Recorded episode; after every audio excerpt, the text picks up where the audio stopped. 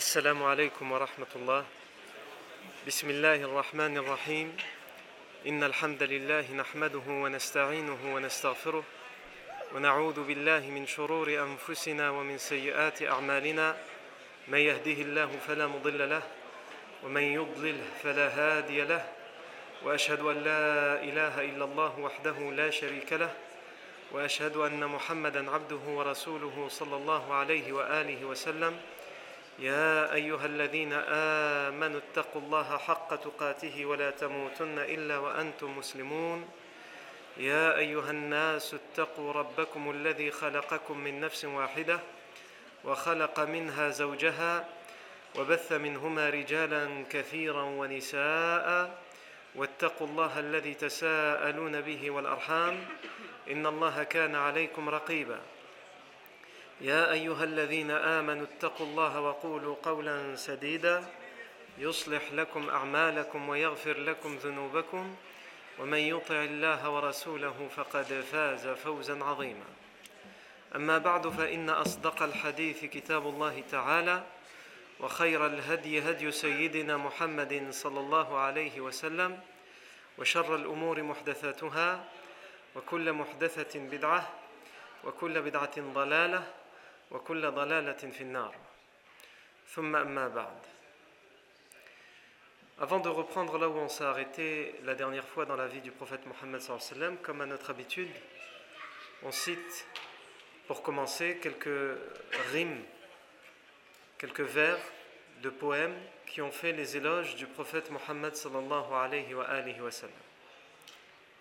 La dernière fois, on a cité des rimes d'un compagnon du prophète Mohammed sallam qui était à la fois compagnon et, et poète, le compagnon Hassan ibn Thabit radiyallahu anhu. Les rimes d'aujourd'hui lui appartiennent également. Et il a dit dans le début de son poème أغر عليه للنبوة خاتم من الله مشهود يلوح ويشهد وضم الإله اسم النبي لاسمه إذا قال المؤذن في الخمس أشهد وشق له من اسمه ليجله فذو العرش محمود وهو محمد. نبي أتانا بعد يأس وفترة من الرسل والأوثان في الأرض تعبد. On va se contenter de ces quatre rimes pour aujourd'hui, sachant qu'il y en a neuf. Il y a neuf vers dans ce poème et on, on vient de citer les quatre premiers. Il dit أغر عليه للنبوة ختم من الله من الله مشهود يلوح ويشهد أغر Il a été honoré عليه lui le prophète للنبوة pour la prophétie خاتم pour en être le sceau pour en être celui qui va être le dernier des prophètes, qui va clôturer la prophétie, toutes les prophéties. Il a été honoré par qui? Min Allahi. Mashhoudun yaluhu wa yashhadu. Il est le témoin.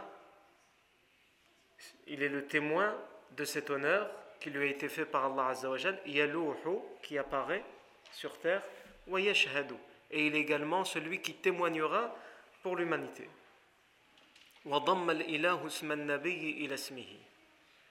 Et Dieu a lié son nom, le nom du prophète, à son nom à lui, Allah. Lorsque le mu'adhin, celui qui fait l'adhan, lors des cinq, c'est-à-dire lors des cinq prières, il dit ashhadu. Dans l'adhan, qu'est-ce qu'on dit? On dit ashhadu an la ilaha illallah et Ashhadu anna Muhammad Rasulullah. C'est-à-dire que ces deux attestations viennent lier le nom d'Allah, Ashhadu an la ilaha illa Allah, et le nom de Muhammad sallallahu wa Ashhadu anna Muhammadan Rasulullah. Donc les deux, Allah a lié son nom au nom du prophète. إذا قال المؤذن في الخمس أشهد نعم وشق له من اسمه ليجله et il a, lui a donné un nom qui a pour origine le sien. c'est-à-dire Allah a choisi comme nom pour le prophète quelque chose qui a comme racine le nom, un des noms d'Allah. Pour l'honorer. Parce que celui qui détient le trône, c'est-à-dire Allah, il est al-mahmoud, celui qui est loué. Et Muhammad, c'est le bien loué. Donc, la racine de Muhammad, c'est aussi Al-Hamd. Et Allah c'est le Hamid, c'est le Mahmoud. Non. Et ensuite, le quatrième vers, il dit.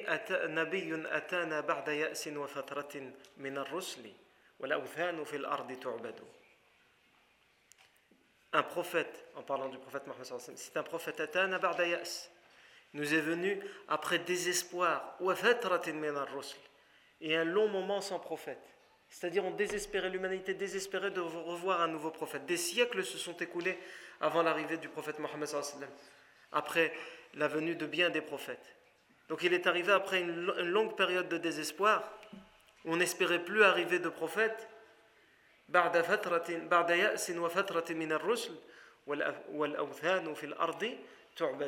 et alors que, il est arrivé alors que les idoles sur terre étaient adorées, en dehors d'Allah Azza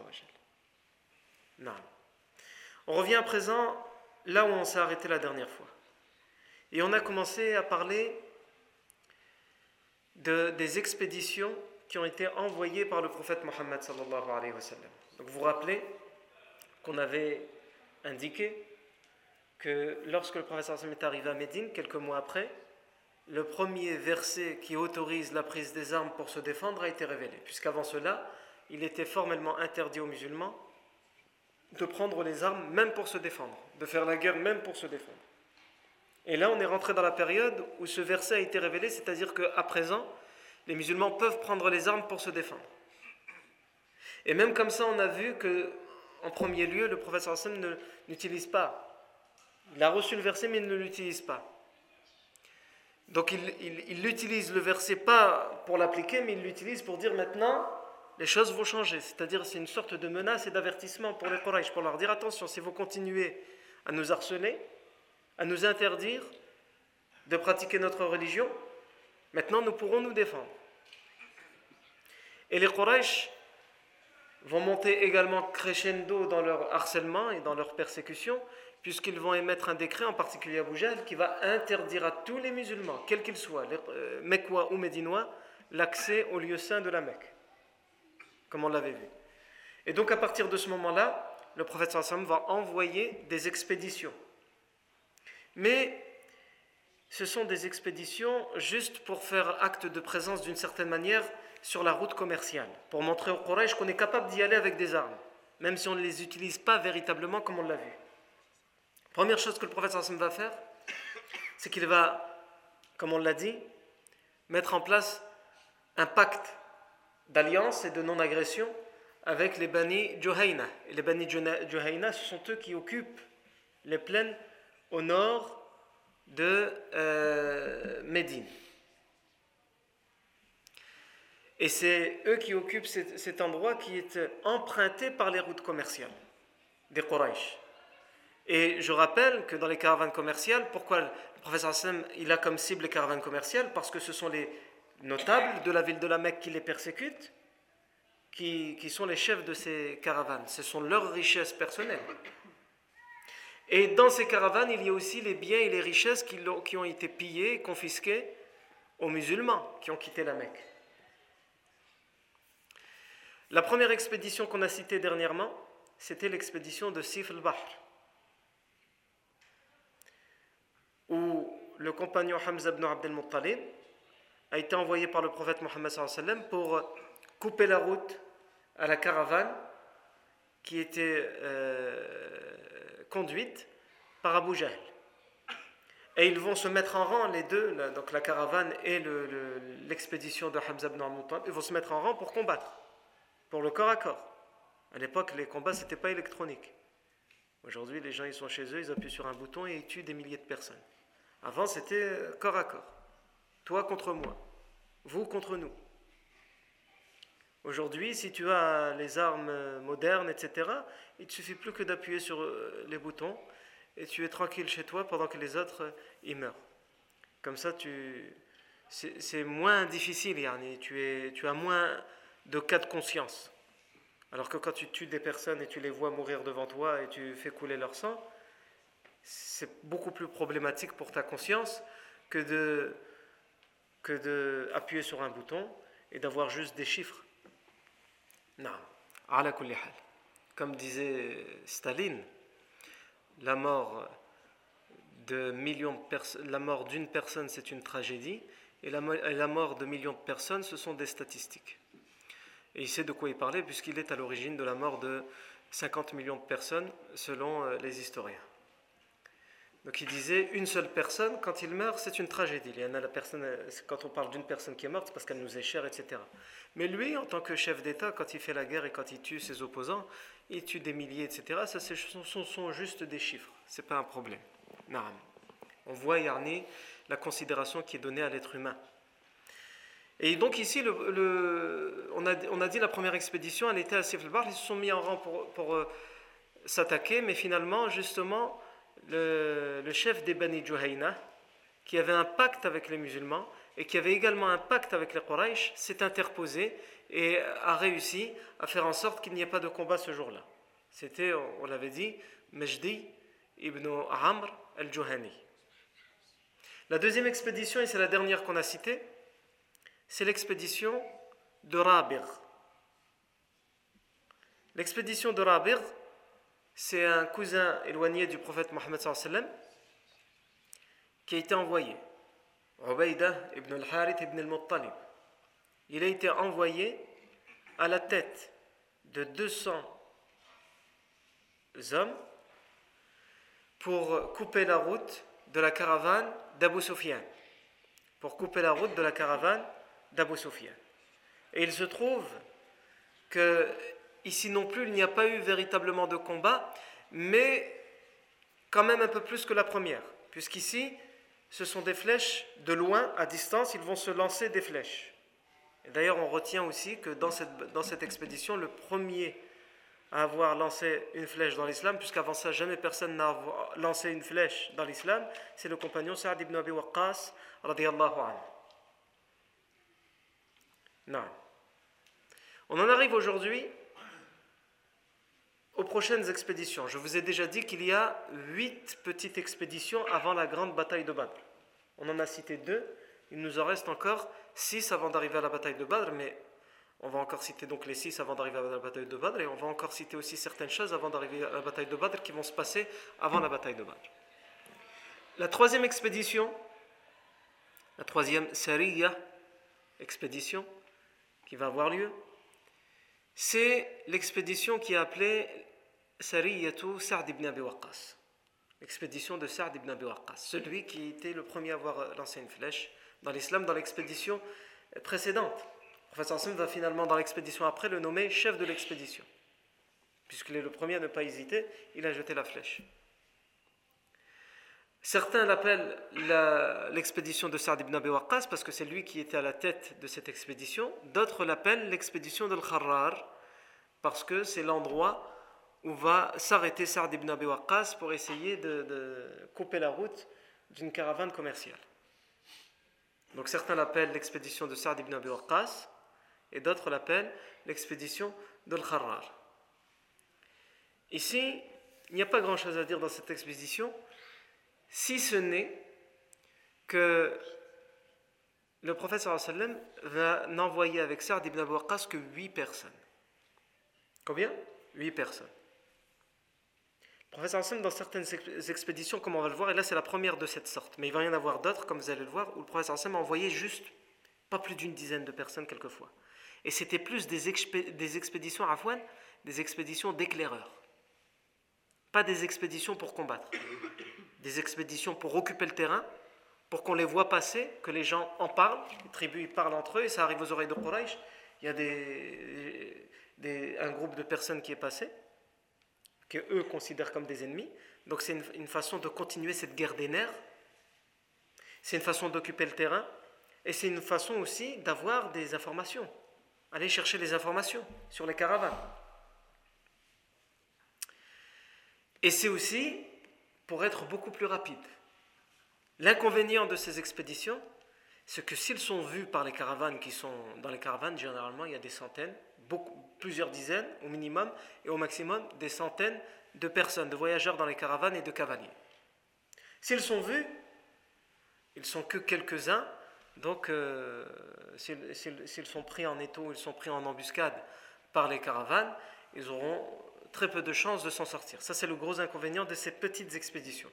Mais l'avantage, c'est qu'ils peuvent facilement se dissimuler, se cacher, voir sans être vus, et ils peuvent facilement prendre la fuite puisqu'ils sont juste quelques-uns.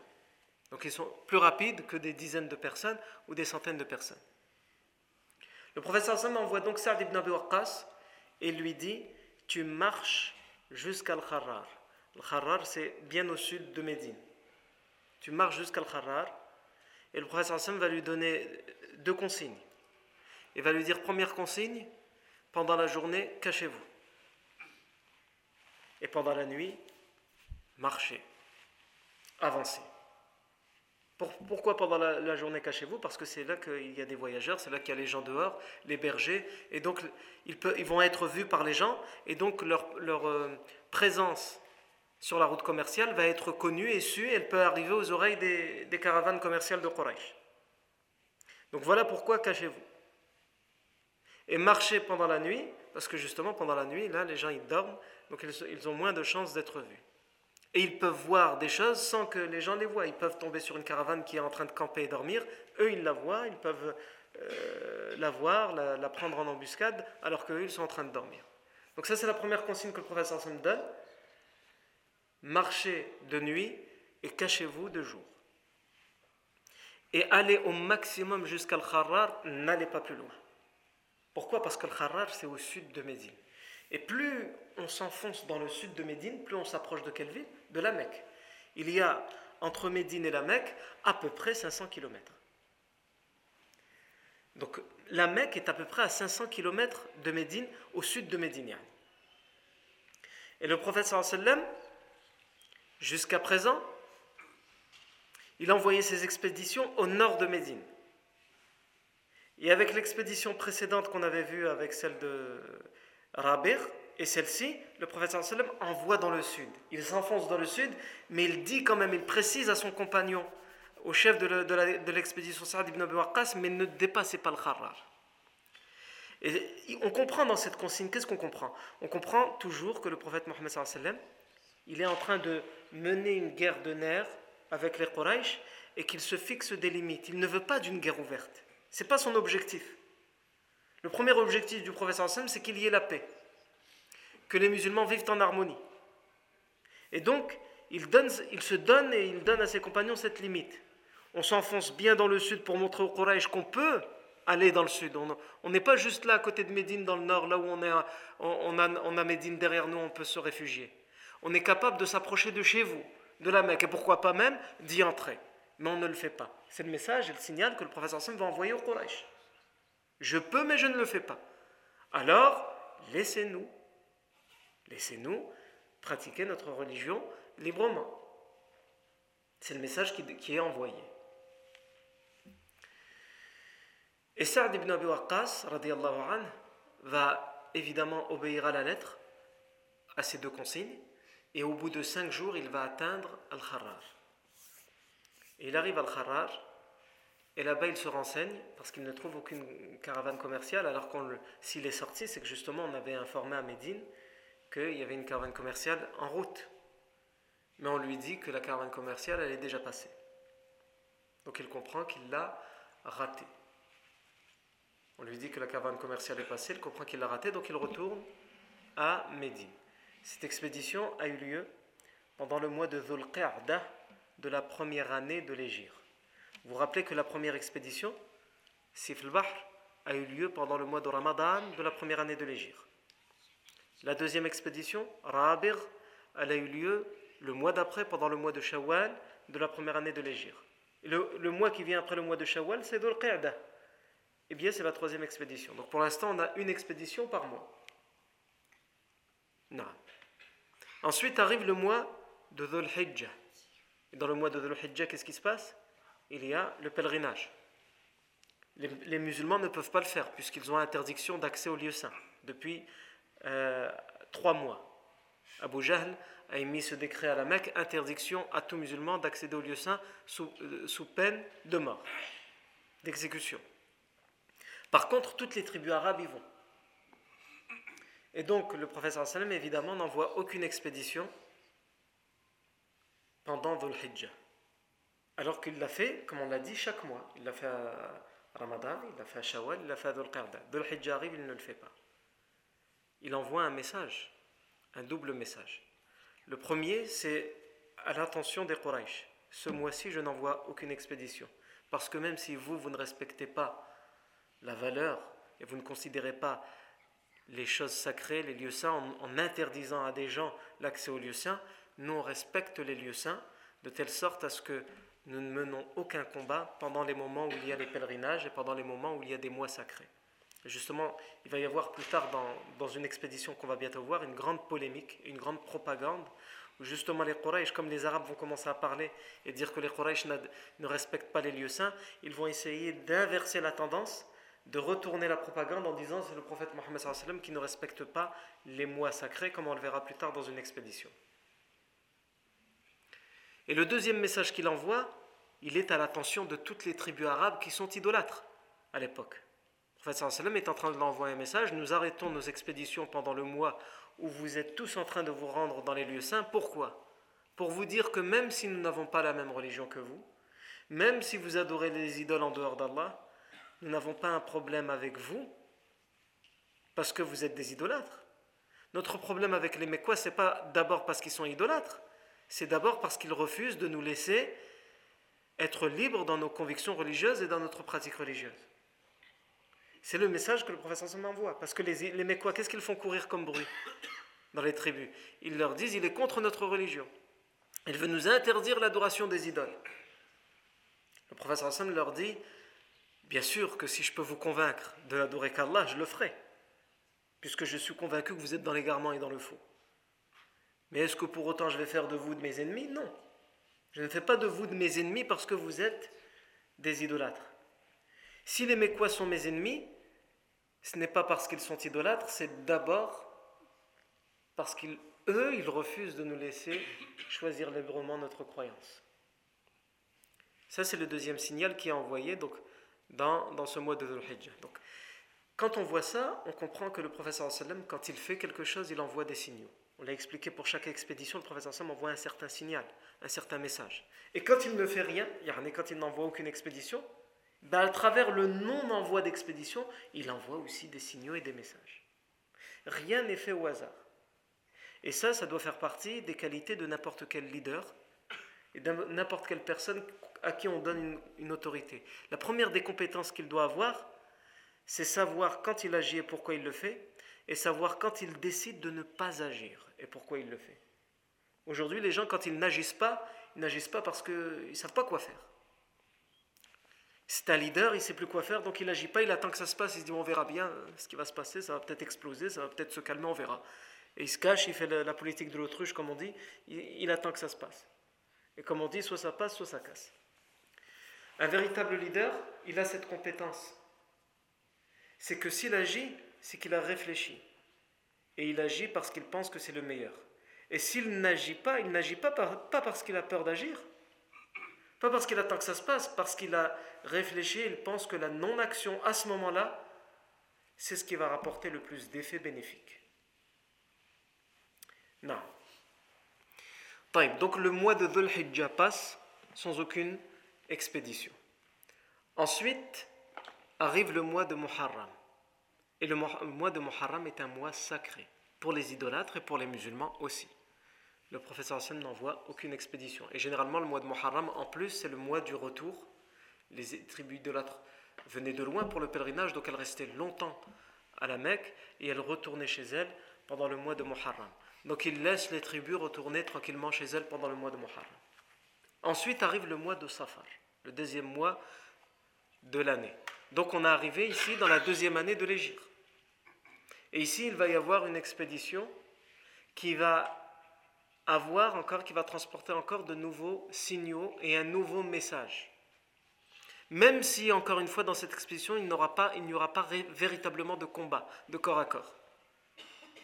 Eh bien, le premier signal que le prophète va envoyer dans cette expédition, c'est tout simplement que lui-même, il va sortir dans cette expédition.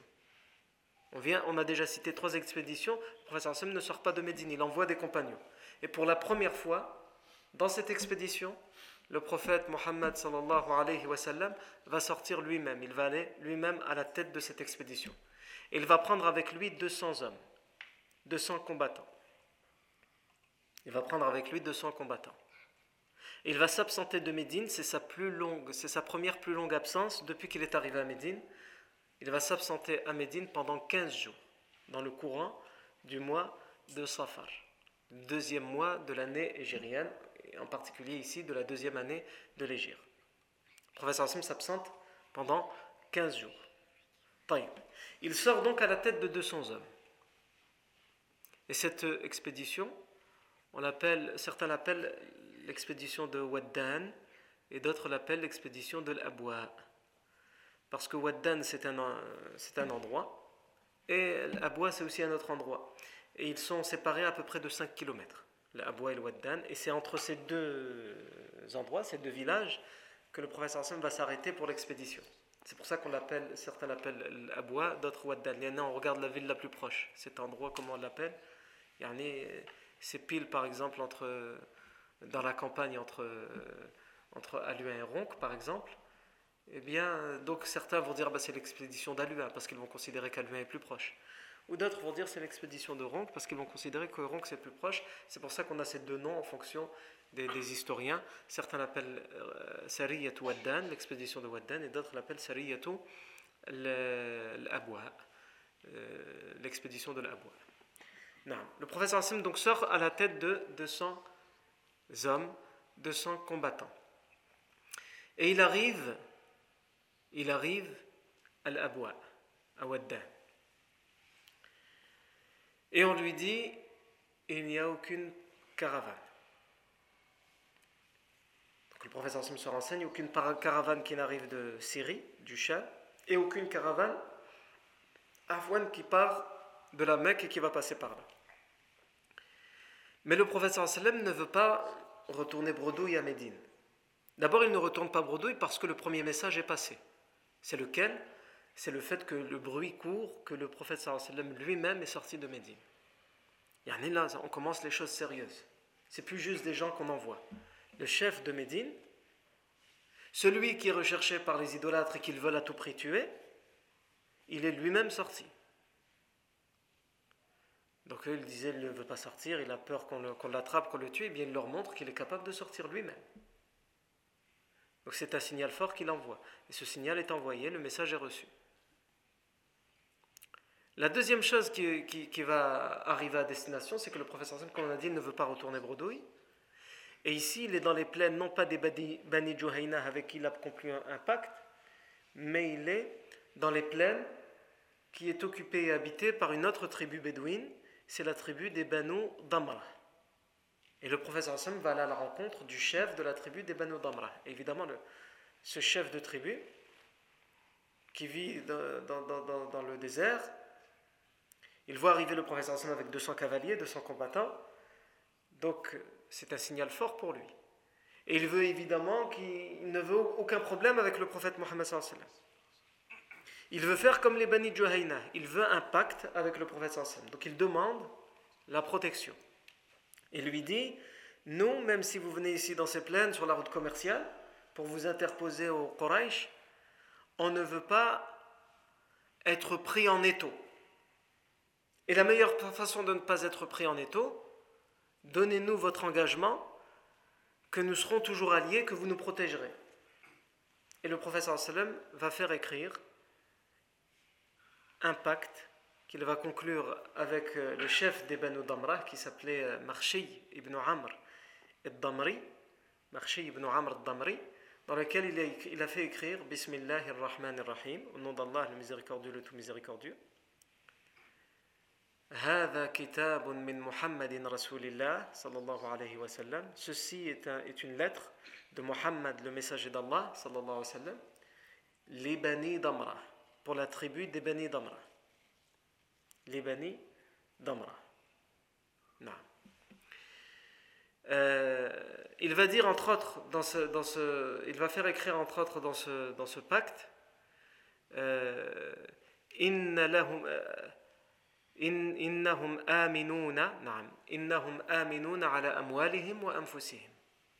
Ceci est un message pour les Bani d'Amra, une lettre, un pacte un engagement pour les Bani d'Amra. Ils sont en sécurité. Ils sont en sécurité, que ce soit pour ce qu'il s'agit de leur richesse ou de leur vie, de leur âme. C'est-à-dire jamais on ne leur fera du tort. Ni dans leur richesse, dans leur pâturage, dans leur bétail, dans ce qu'ils possèdent, dans leur terre, ni pour leur vie. Ils ne peuvent pas, de la part des musulmans, se sentir menacés, ni dans leur richesse, ni dans leur vie. Et je rappelle encore une fois qu'à cette époque-là, la tribu des Banu Damra sont des idolâtres. Ils adorent des idoles. Ce sont des mouchriks, des idolâtres. Donc cette idée que les Arabes avaient à l'époque de dire que le professeur sallam est juste l'ennemi des idolâtres parce qu'ils sont idolâtres est totalement fausse. Le professeur sallam le démontre et le prouve à travers le pacte qu'il avait déjà conclu avec les Bani Juhayna et à présent avec le pacte qu'il conclut avec les Bani Damra. Et donc il dit إنهم آمنون على أموالهم وأنفسهم وإن, وإن لهم النصر et ils seront secourus contre toute personne qui les combattra. le professeur Hassan, dans ce texte, il est en train de s'engager à ce qu'il va venir les aider. Donc, plus que leur donner la protection, vous inquiétez pas, on va rien vous faire, il leur dit, et vous avez droit à notre aide et notre soutien contre quiconque vous combattra. Sauf si vous combattez la religion d'Allah. Mais en dehors de ça, si votre guerre, c'est une guerre pour une autre raison, il y a des gens qui viennent vous combattre, nous serons là pour vous soutenir et vous secourir. Ma balla bahrun soufa. Professeur Hassan rajoute Ma balla soufa, c'est une expression arabe. Ma balla bahrun soufa, tant que la mer rendra humide la laine. Quand on veut dire à quelqu'un que c'est quelque chose qui s'arrêtera jamais, on lui dit Ma balla bahrun soufa. Tant que la mer, euh, elle, rendra humide, elle mouillera la laine. Si tu prends de la laine et tu la mets dans la, mer, est-ce qu'un jour cette laine, elle va s'arrêter d'être mouillée par la mer? Abadan. Toujours. Eh bien, c'est ça que ça veut dire. C'est pour dire pour toujours, pour l'éternité. Donc il donne ce pacte pour toujours. Il fait ce pacte pour toujours.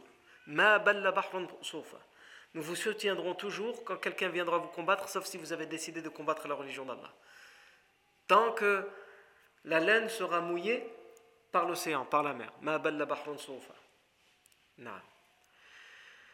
Et ensuite, le professeur Hassan fait préciser et fait écrire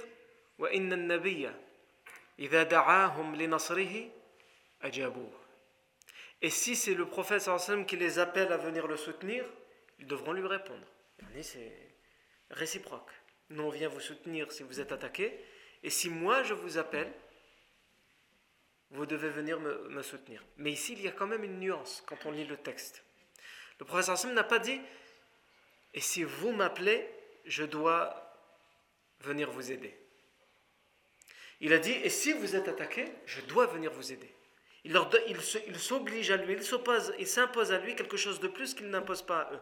C'est-à-dire, vous, même si nous on a attaqué, vous n'êtes pas obligé de venir nous aider. Quand est-ce que vous serez obligé C'est si on est attaqué et qu'en plus on vous le demande. Mais si on ne vous le demande pas, vous n'avez pas à venir nous aider si vous ne le souhaitez pas. Alors que vous, nous, les musulmans, nous n'aurons pas à attendre que vous veniez nous le demander. C'est nous qui devrons, vous aider sans même que vous nous le demandiez. Donc même si je dis c'est réciproque, pas tout à fait. Vous avez notre soutien dès que quelqu'un vous attaque. Quant à moi, si je suis attaqué dès que je vous le demande, il faudra me soutenir.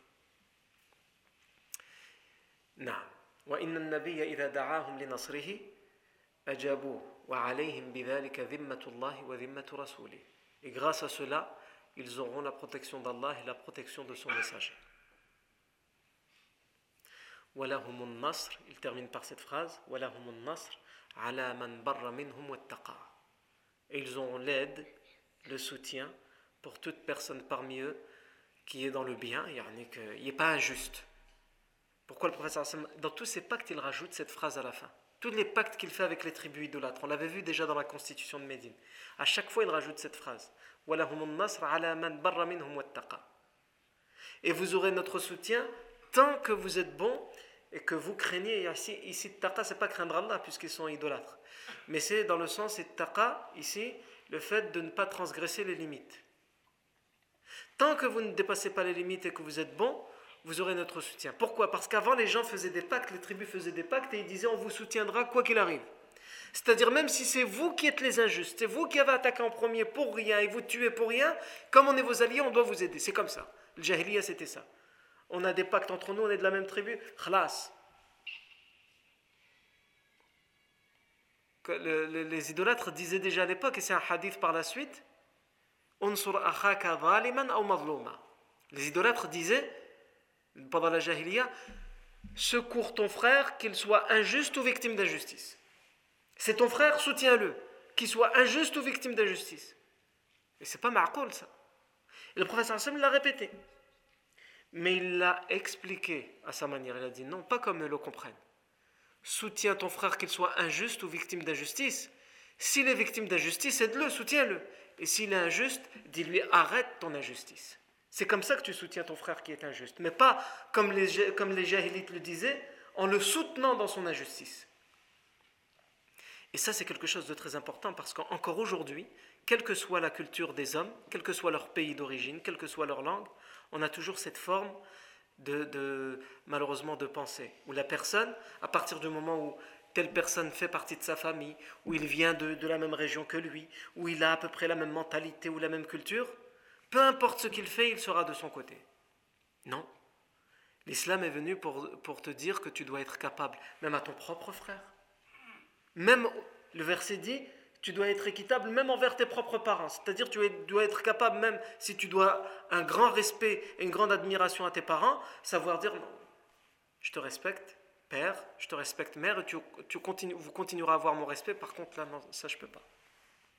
Et ça c'est une injustice, ça c'est mal. On doit être capable de le faire avec nos parents, avec nos enfants, avec nos épouses, avec nos frères, avec nos amis. ça, c'est une forme de jahiliya. L'inverse de ça, c'est une forme de jahiliya. Celui qui n'est pas comme moi, peu importe ce qu'il fait, il aura tort. Et celui qui est comme moi, peu importe ce qu'il fait, il aura raison. C'est ça, c'est ce qu'on appelle jahiliya. L'islam est venu pour annuler tout ça.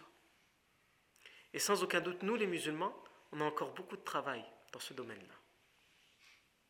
Beaucoup de travail pour supporter le fait d'être capable de dire aux siens, donc à ses frères, aux gens de sa tribu, aux gens qui, qui sont de sa mentalité, de sa culture, de dire je continue à, avoir les mêmes relations avec toi, par contre ici je ne peux, pas te, peux pas te suivre là. Là c'est pas possible.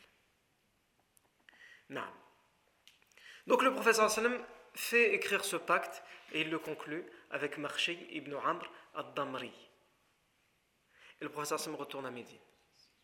évidemment, ça met les Quraysh hors d'eux. Le professeur est sorti, c'est-à-dire qu'entre guillemets, il les nargue, il les provoque. Alors que eux, ils disent wanted, mort ou vif. Ils le veulent, mort ou vif. Et là, il est sorti à la tête de 200 cavaliers sur la route commerciale. Et en plus de ça, il a conclu un deuxième pacte sur la route commerciale. Donc toute la route commerciale du Hijaz jusqu'au nord de Médine, les gens qui y habitent ont des pactes de, bonne entente et de non-agression avec le prophète Mohammed. Et ça, sans aucun doute, ça met les Quraysh hors d'eux. Et le prophète ne s'arrête pas là, puisque le mois d'après, le prophète alors il rentre à Médine, il passe la fin du mois de Safar à Médine et arrive le mois de Rabi' al-Awwal, le premier Rabi' de la deuxième année de l'Égypte, et le prophète ressort une deuxième fois toujours avec 200 cavaliers. Pourquoi? Parce que cette fois, il attend des informations sûres pour ne pas sortir pour rien, et on lui dit qu'un des pires notables de la Mecque, Umayy ibn Khalaf, est sorti avec, à la tête d'une caravane commerciale, qui contient 150 hommes et 1500 chameaux chargés de marchandises et de richesses. Et parmi ces marchandises et ces richesses, les biens qui ont été confisqués et pillés aux musulmans. Donc le professeur Hassan sort à la tête de 200 cavaliers, de 200 hommes, Et ce que je précise ici, comme toutes les expéditions qu'on a citées depuis le début, tous ceux qui sortent avec le prophète sallam sont exclusivement des muhajirs, des musulmans de la Mecque. À aucun moment dans ces expéditions, le prophète sallam ne permet ou ne fait, ou nous demande à un médinois musulman de sortir. Ils ont déjà fait beaucoup pour les musulmans. Il, leur donne refuge, il leur donne l'asile. C'est seulement à partir de la bataille de Badr que les Médinois vont participer aux batailles et aux expéditions. Donc le prophète Sam sort à la tête de 200 cavaliers et c'est l'expédition qui va être appelée euh, Sariyatu Buwat. Et ici il sort au nord, dans les plaines de Beni Juhayna. Donc il ne craint rien avec les Beni Juhayna puisqu'il a un pacte avec eux, de bonne entente et de non-agression. Mais ici aussi, il va rater d'un jour la caravane. Il arrive à Boîte et on lui dit ils ont passé cet endroit hier. Et ensuite, c'est trop risqué de les rattraper. Donc le professeur Hassan retourne à Médine sans avoir livré un combat. Mais le message est passé. Une deuxième fois, le professeur Hassan est sorti. Et il était sur le point d'avoir la caravane. Et donc, les Quraysh ont conscience que cette route commerciale n'est plus sûre. Les Juhayna ne, sont plus que de leur côté. Et les Banu Damra ne sont plus de leur côté. pourquoi il fait tout ça, le professeur sallam? Pour qu'ils entendent raison et qu'ils disent Bon, d'accord, allez, on arrête les hostilités. Vous pouvez venir dans les lieux saints, vous pouvez euh, choisir la religion que vous voulez. Vous nous laissez adorer les idoles, nous, on vous laisse adorer votre Dieu unique. C'est ça que le professeur sallam veut. C'est pour ça qu'il fait ça. Mais malheureusement, avec les entêtés, le professeur sallam va avoir l'inverse. Et l'inverse, c'est que les Quraysh vont prendre des décisions où ils vont augmenter leur hostilité contre le prophète Mohammed. Au lieu de comprendre les signaux que le prophète leur envoie, c'est-à-dire de dire bon, d'accord, arrêtons les hostilités, vivons tous en paix, ils vont augmenter, eux aussi, ils vont, ils vont dépasser une limite qu'ils n'avaient jamais dépassée jusque-là. Quelle est-elle cette limite? Qu'est-ce qu'ils vont faire? Ça, c'est ce que nous verrons la fois prochaine, bi'idnillah ta'ala. Barakallahu fikum pour votre attention. Subhanakallahu wa bihamdik. أشهد أن لا إله إلا أنت نستغفرك ونتوب إليك.